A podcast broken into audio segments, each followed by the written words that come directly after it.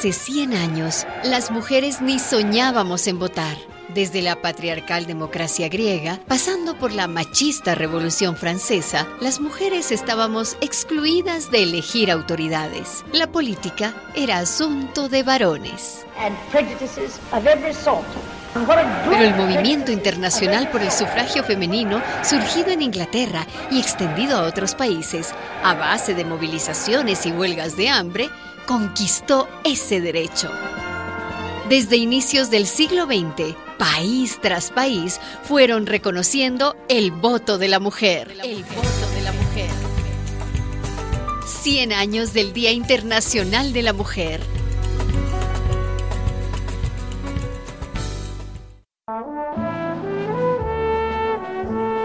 No, no, no, que no es lo mismo. Parece lo mismo, pero no lo es.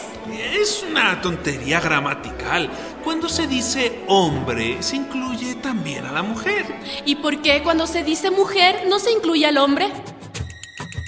Hace 100 años se hablaba de los derechos del hombre.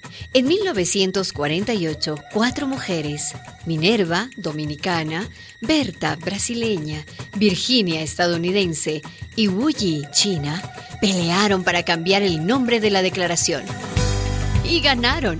Ya no se hablaría de los derechos del hombre, sino... De los derechos humanos. Declaración Universal de los Derechos Humanos.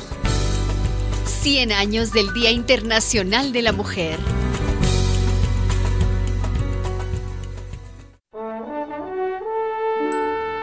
Hace 100 años, las mujeres estábamos obligadas a parir los hijos que vinieran.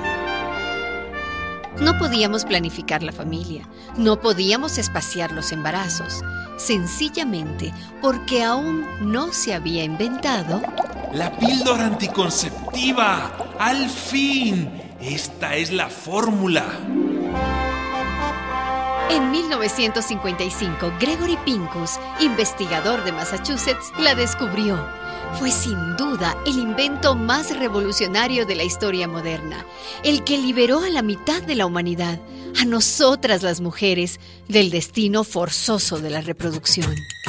Y ahora, ninguna iglesia ni ningún gobierno va a prohibirnos los métodos anticonceptivos, ni decidir por nosotras cuántos hijos tener. Palabra de mujer. 100 años del Día Internacional de la Mujer.